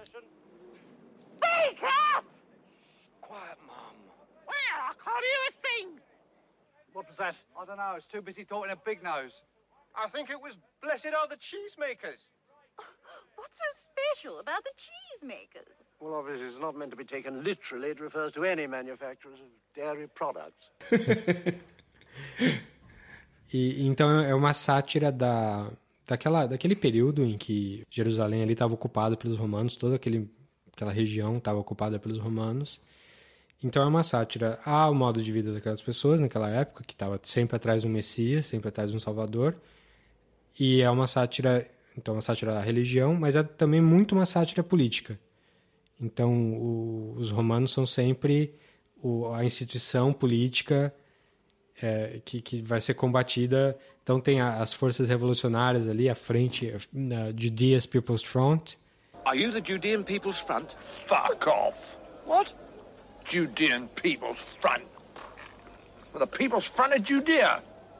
Judean People's Front. God, wankers. The only people we hate more than the Romans are the fucking Judean People's Front. Yeah. Split And the Judean Popular People's Front. Oh, yeah. Split. Split. And the People's Front of Judea. Yes. What? The People's Front of Judea. Splitters. We're the People's Front of Judea. Oh, I thought we were the Popular Front. People's Front. E é, é sempre umas ideias é, de, de revolucionário político mesmo, de, de, de- de expulsar o opressor. é, We're giving Pilate two days to dismantle the entire apparatus of the Roman imperialist state, and if he doesn't agree immediately, we execute her. They bled us white, bastards. They've taken everything we had. And what have they ever given us in return? The aqueduct? What? The aqueduct? Oh, yeah, yeah, they did give us that. Uh, that's true, yeah. And the sanitation. Oh, yeah, the sanitation, Reg. Remember what the city used to be like? Yeah, all right, I'll grant you, the aqueduct and sanitation are two things the Romans have done. And the roads. Well, yeah, obviously the roads. I mean, the roads go without saying, don't they? But apart from the sanitation, the aqueduct and the road... Irrigation. Medicine. Education. Yeah, yeah, all right, fair enough. And the wine. Yeah, yeah, that's something we've really misread if the Romans left. Public baths. And it's safe to walk in the streets at night now, Reg. Yeah, they certainly know how to keep order. Let's face it, the only ones who could in a place like this. All right, but apart from the sanitation, the medicine, education, wine, public order, irrigation, roads, the fresh water system, and public health, what have the Romans ever done for us? Brought peace? Oh, peace! Shut up! E os romanos têm duas cenas maravilhosas nesse filme. né? Nossa, é, é, acho que. Eles corrigindo a gramática da pichação. What's this then? Romanes eunt domus. People call Romanes they go the house. It, it says Romans go home. No, it doesn't. What's Latin for Roman? Come on, come on. Romanus? Goes like. Annus? Vocative plural of anus is. Annie? Romani. Eunt. What is eunt? Go. Conjugate the verb to go. Uh, here, uh, eo is it, imus, it is, eunt. So eunt is. Uh, uh, third person plural, uh, present indicative. They go. But Romans go home is an order, so you must use the. Yeah, imperative. Which is? Um, um, um, um, e. e. How many Romans? Uh, e, plural, plural, ite. Ite. Domus. Nominative. Go home. This is motion towards, isn't it, boy? Dative. Ah, oh, no, dative, not the. No, ah, oh, the accusative, accusative. Ah, domum. Ah, domum. Ah, Except that oh, Thomas takes ah, the. The locative, sir. Which is. Domum. Domum. Ah, ah. Understand? yes, sir. Now, write it out a hundred times. Yes, sir. Thank you, sir. Hail Caesar, sir. Hail Caesar. Essa cena é excelente. E a outra cena que eu acho que é a cena que eu mais rio na vida de, de comédia de tudo, que é a cena dos Bigos Dicos, cara. Que eu não consigo não rir muito daquilo. Anybody else feel like a little giggle when I mention my friend? Dickus.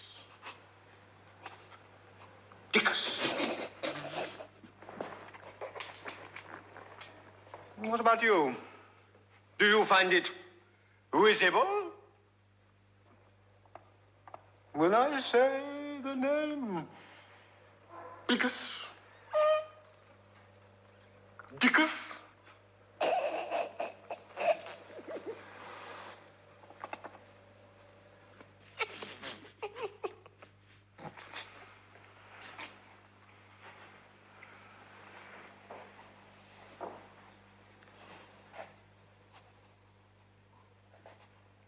He has a wife, you know. You know what she's called? She's called Incontinentia. Incontinentia buttocks. Shut up! What's it all this? I've had enough of this rowdy, webble, sniggering behavior. Toda vez que eu assisto, tipo. Vai vai estar aqui. Eu acho que, na verdade, o Davi vai tirar todas as, as inserções e vai pôr só Bigos Dicos nesse episódio. Eu gosto também deles, do, do- da- dos esconderijos Monty Python. Que Dos esconderijos, eles, se- eles se escondem sem se esconder, né? É, e aí entra os romanos pra procurar. Ah, a gente esqueceu de procurar em um lugar.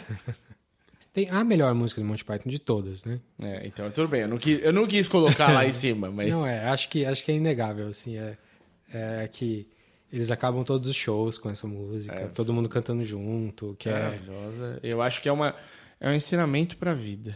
Sim, always look on the bright side of life. Always look on the bright side of life. Always look on the light side of life. If life seems jolly rotten, there's something you've forgotten, and that's to laugh and smile and dance and sing. When you're feeling in the dumps, don't be silly chumps. Just purse your lips and whistle, that's the thing.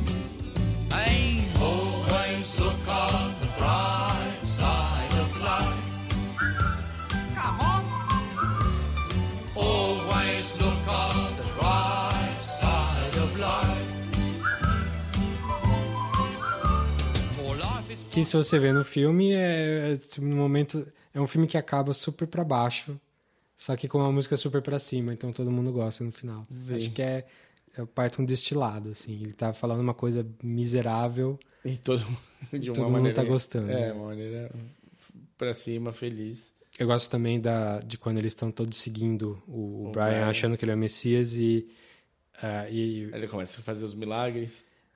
É, ele tá falando para as pessoas, não, saem daqui, sejam vocês mesmos. E, Ah, sim, sim. e a nós multidão, a multidão toda fala, yes, we are all individuals, falam em uníssono.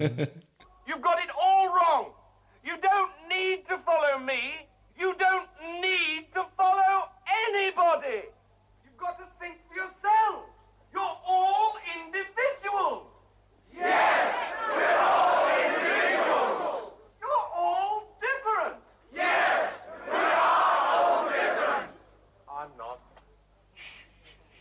Eu estava. Eu gosto, ele pula e faz o cara que tava no voto de silêncio falar. Sim, o, ele, Estava 23 anos sem falar. Eu não lembro. Sem falar. É, um pouquinho Um antes milagre! disso, ele tá fugindo ele deixa a sandália dele sem querer ali. E antes ele tinha dado uma cumbuca pra alguém. Tipo, é porque ele tinha ganhado numa um cara que tava tentando é, negociar, como é que é negociar? Pichinchar. Ah, enfim, ele tinha uma cumbuca e ele deu pra uma pessoa e aí ele fugiu e deixou a sandália. E aí a pessoa que achou a sandália falou: Ah, ele deixou, nos deixou uma sandália, é um sinal, é um milagre, vamos seguir a sandália. E outro com a cumbuca: Não, mas essa cumbuca é dele, vamos seguir a cumbuca. Então tem o time da cumbuca, o time da sandália. Mais pra frente tem gente carregando cumbucas, time carre- gente carregando carregando sandálias. sandálias. Então é, é uma crítica à, à, à religião como um todo, assim, não necessariamente. sagaz. É, que, é- que se você vê nos detalhes, tá lá também. Não, é, tá, não tá só no texto, tá, tá no visual também, tá nas coisas pequenas. Então é um filme super inteligente, como sempre. É, é um pouco menos bobo que o Holy Grail. É um pouco menos vou te fazer rir. E é um pouco mais. Eu tinha uma coisa pra dizer. É, é. E é o filme que todos os Pythons preferem, porque eles tiveram uma experiência muito boa escrevendo e gravando. Foi tudo, deu tudo certo, eles tinham dinheiro. É, eu acho que é o melhor filme deles. Não é o meu preferido, mas é o melhor filme deles. Você falou uma coisa que me lembrou. Hum. Em pós-morte, né, do, do Chapman, eles foram chamados para muito tempo depois, para cada um dos cinco fazer Morte do Chapman? Como assim? Bom, eu tô dando um spoiler. É, eu- os cinco remanescentes foram chamados para fazer uma lista dos, das 10 melhores sketches na opinião deles. Uhum. E a única que tava nas cinco era Slapping Fish. Ah, É a única que tava nas cinco. É um pouco do que é o Monty Python, né? Porque ela não significa nada, ela é boba e ao mesmo tempo ela é engraçada. Essa então- não dá pra pôr aqui porque não é. Não é, É visual, não é é só visual. sonora. São dois caras com peixes na mão, se estapeando, dançando e se estapeando com peixe em vários momentos, até caírem de um. É, não, um tá com dois peixinhos pequenos, ele vai ficar, ele dança pra frente, dá dois na cara do cara, volta pra trás, dois na cara do cara, volta pra trás, tal, meio dançandinho e tal. Aí o cara tira um peixe gigantesco, que é o John Cleese, da lateral dele, dá uma só e o Raido cai no, no rio. É uma coisa que não quer dizer nada. Nada. Não tem nada super inteligente por trás, é só absurdo. É, é absurdo, é nonsense e é engraçado, que é o que é um- uma boa descrição do Python em vários momentos aí. É legal que destila nesse. O que todos eles têm em comum é uma coisa super boba aí. É, não, é, eu, é um, numa entrevista recente de John Cleese, ele falou, no final, pra gente, quando, quanto mais bobo era, mais a gente gostava. É o que une, né? É o que une. E aí, o que acontece depois? Aí eles também fa- fazem um sucesso razoável pro, pro tamanho deles, né? Eles não viram Superstars nunca. Eles viram Superstars para quem gosta de comédia só. Ah, mas eles acabam lançando um outro filme com um orçamento maior também, que é um filme sobre filosofia, que é o The Meaning of Life. Sentido da vida. É. Saiu no Brasil, Saiu. assisti em DVD.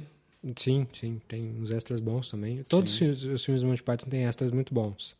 Como eles são muito cultuados, as pessoas vão atrás bastante. Tem, tem muita biografia boa deles. Uma biografia legal é uma que é tipo uma série de TV, assim, são, são quatro ou cinco episódios, que é o Monty Python Almost the Truth, The Lawyer's Cut. que, que saiu Lawyer's Cut é ótimo. que saiu em 2009. Eu assisti. Seis Agora eu tô episódios. lembrando. Eu Sim. não assisti inteiro, mas eu le- eu lembro que eu peguei passando meio maratona em algum canal na TV e eu deixei. É simplão, é a biografia deles mesmos, conta desde antes do, do Monty Python e depois. É legal, é bem oficialzão, assim, não tem nada é, super crítico nem nada. Sentido da Vida saiu em 83. E é a última coisa. Com É. todos eles juntos. É, a última coisa, assim, eles têm muito, muito show ao vivo, né? É, Live at the Hollywood Bowl, Esse aí é super famoso. é. Mas e eles têm coisas que só tem na, na, na parte teatral que não tem no- nos sketches. Mas é a última coisa que eles fizeram oficial assim de longa-metragem, até porque, um tempo depois, o, o Grant Chapman morre. Mas enfim, vamos falar do, do Meaning of Life. Então é um filme sobre exatamente isso, sobre Meaning of Life mesmo. Então é um filme sobre filosofia o tempo todo, do absurdo das coisas. E ele, ele abre com um curta que é dirigido pelo Terry Gilliam, que não tem nada a ver, não tem muito a ver com Monty Python. Dos velhinhos numa empresa de contabilidade que se revoltam com a demissão de um e se transformam em piratas e fazem o prédio da contabilidade deles. Nossa, é uma das cenas mais legais do cinema, eu acho. eu não sou super fã do Meaning of Life, eu acho que tipo, os outros dois anteriores são muito melhores. Mas essa cena do prédio saindo e atirando arquivar os Arquivos, arquivos, é, é, não. meu, tipo, fica é, é, se eu às vezes se eu penso no filme, a primeira cena que me vem na cabeça é essa. É a cara do Terry né? Tanto que Sim. depois ele ia fazer o Brasil, que tem muito disso. Time Bandits tem mais ainda. Dessa coisa de, de loucura, de fan- misturar fantasia, de... É um nonsense visual, né? É. Terry Gilliam, puta diretor visual, mas é- isso é só o curta antes do filme. Depois Sim. o filme tem um tie no meio do filme que, que volta um pouquinho com esse... Com esse... Tem é ruim o Taim, eu É, achei. é. Eu acho que não, não precisava. É, então. O Meaning of Life eu acho um pouco subestimado. É, ele começa muito bem, muito forte. Ele começa com os peixinhos lá, que inclusive deram, a- a- deram origem ao Gloob Gloob. Quem, Sim. quem é da nossa cidade aqui lembra do Gloob Gloob. Da TV Cultura. Da TV Cultura. Ah, então são eles com, com um corpo de peixe atrás, só a cabeça deles, né? Nadando no aquário, e eles estão no restaurante. Então o filme começa super forte com os peixinhos lá e, e já vai pro nascimento, que é, que é uma a cena do parto, que é super interessante. Se você já presenciou um parto, conhece um pouco médicos, já vai dar risada pra caramba. The EEG, the BP monitor, and the AVV. Yes, Doctor. And uh, get the machine that goes ping! And get the most expensive machines in case the administrator comes.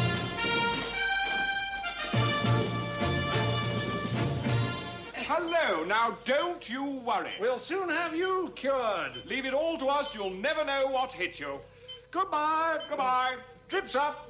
Injections. Can I put the tube in the baby's head? Only if I can do the episiotomy. Okay. There you go. What do I do? Nothing, dear. You're not qualified. Leave it to us. What's that for? That's the machine that goes ping. You see, that means your baby is still alive. Amplify the ping machine. Mask up. Suction. Eyes down for a full house. Here it comes. And frighten it. Here.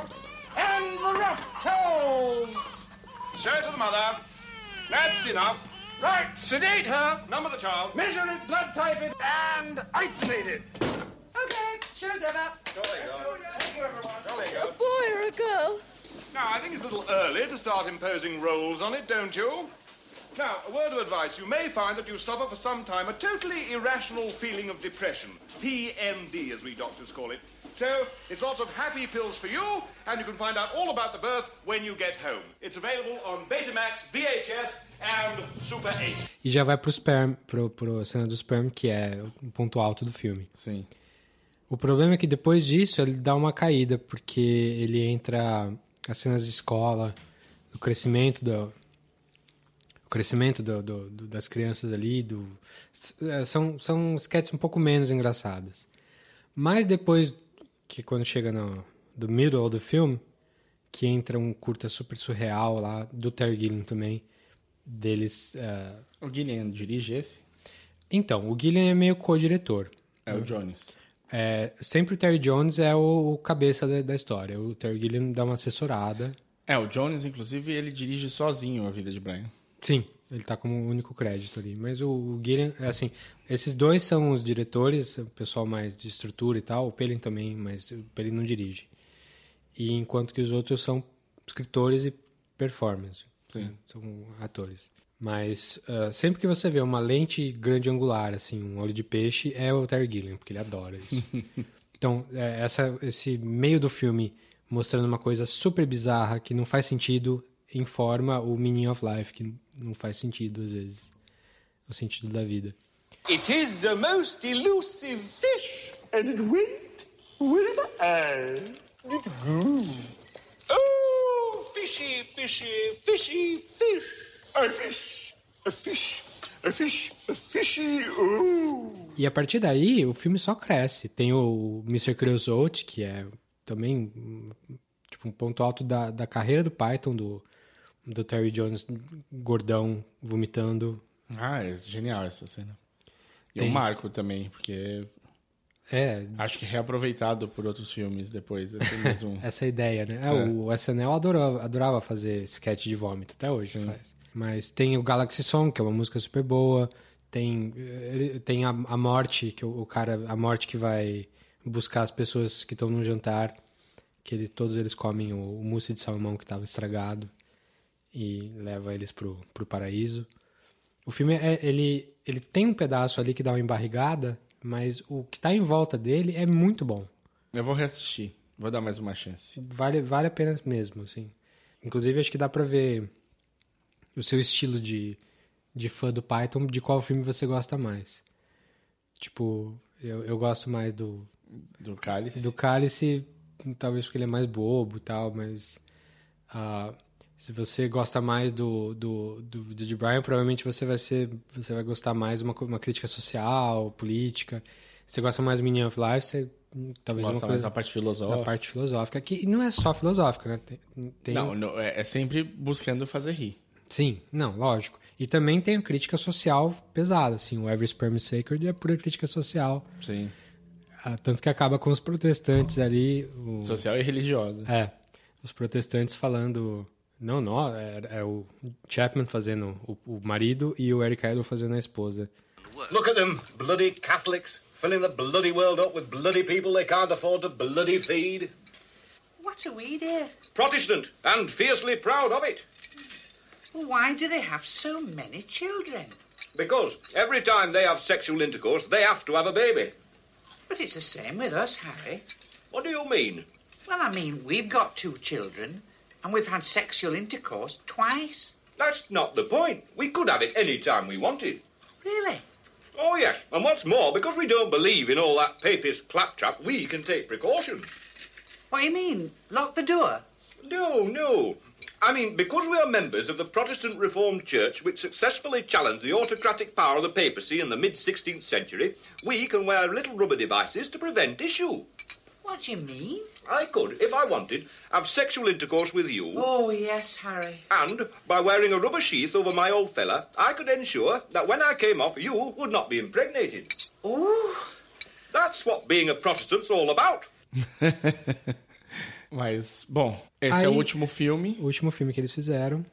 E aí eles, eles entram num hiato, eu não sei, cada um vai seguir a sua própria carreira, fazer essas É, o próprias Cleese coisas. foi pra Hollywood, né? Eles nesse período todo, é, eles o nos primeiras primeiras temporadas do SNL, o Eric Idle participou umas quatro vezes, assim. O Michael Palin uma ou duas.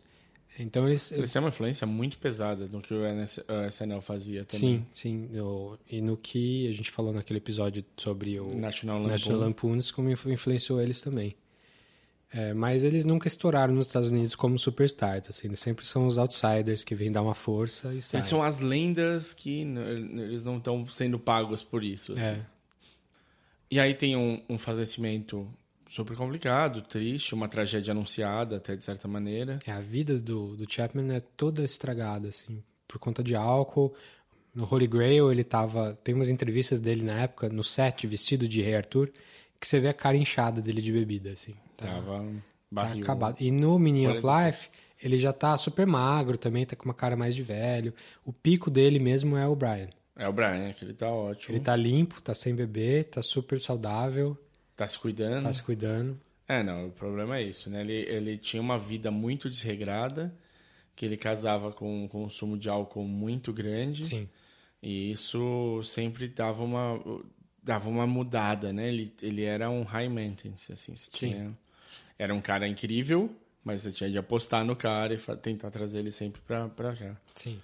E ele morre de câncer em 89 e tem um ponto alto, por incrível que pareça, no velório dele, em que o- os Pythons estão todos lá e o John Cleese faz uma sequência incrível no, no, no eulogy que ele escreve lá pro... Rechaçando ele o tempo todo. É engraçadíssimo isso. Graham Chapman, co-author of the Parrot sketch, is no more. He has ceased to be. Bereft of life, he rests in peace.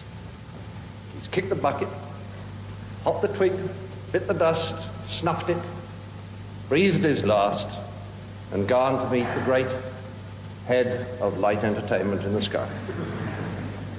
And I guess that we're all thinking how sad it is that a man of such talent, of such capability for kindness, of such unusual intelligence, should now so suddenly be spirited away at the age of only 48 before he'd achieved many of the things of which he was capable and before he'd had enough fun. Well, I feel that I should say nonsense. Good riddance to him, the freeloading bastard I hope fried. The reason I feel I should say this is is he would never forgive me if I didn't, if I threw, threw away this glorious opportunity to shock you all on his behalf.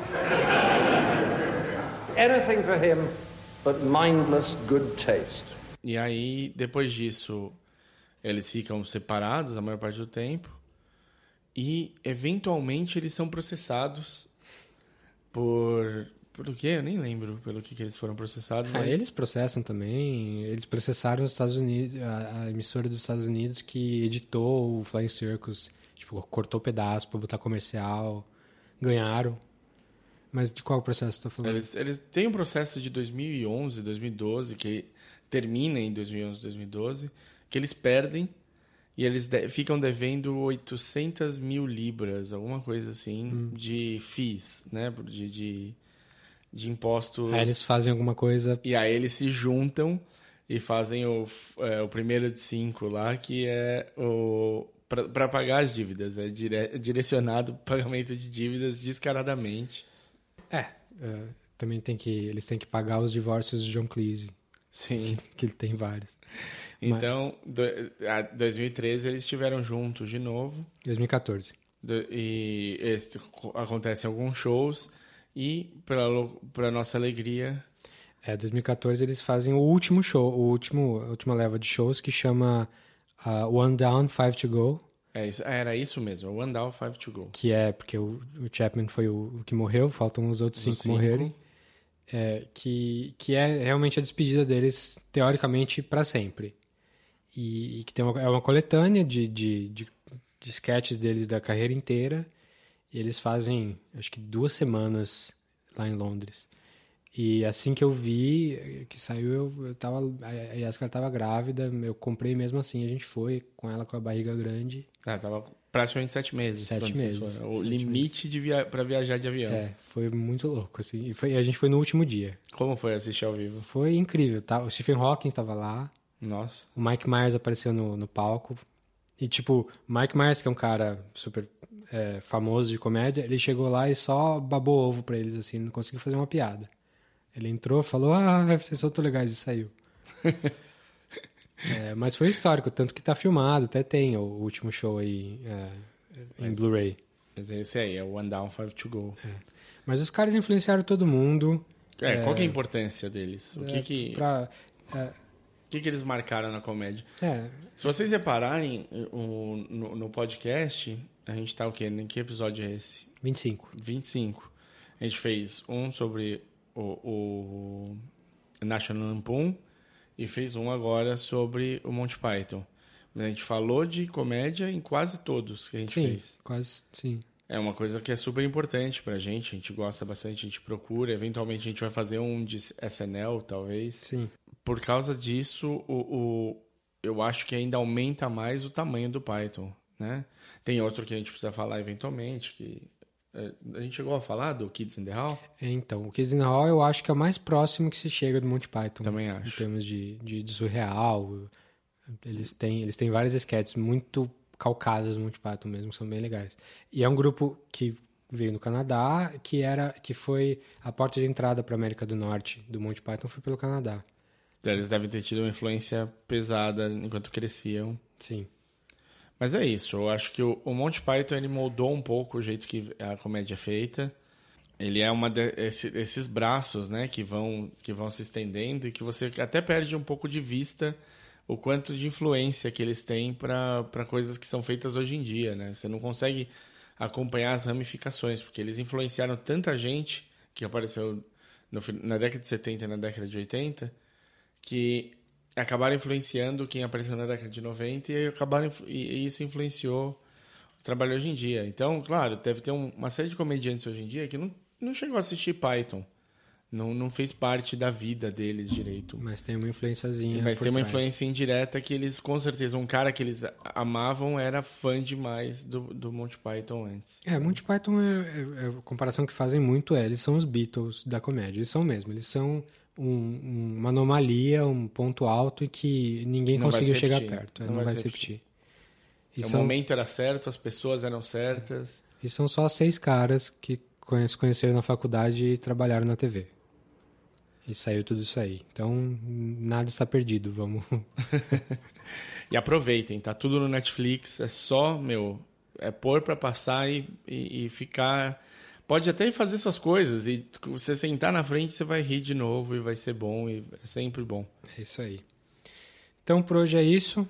Falem com a gente qual- que- quais sketches vocês gostam mais aí. Que, se a gente não falou alguma importante, que a gente não falou várias. Hum. É, falem pra gente lá no facebook.com.br podcast catching up. Ou no, por e-mail no podcastcatinap.gmail.com. Ou fala com a gente no Twitter. Eu sou o arroba dedonato. E eu sou arroba o desinformante. E nos vemos na.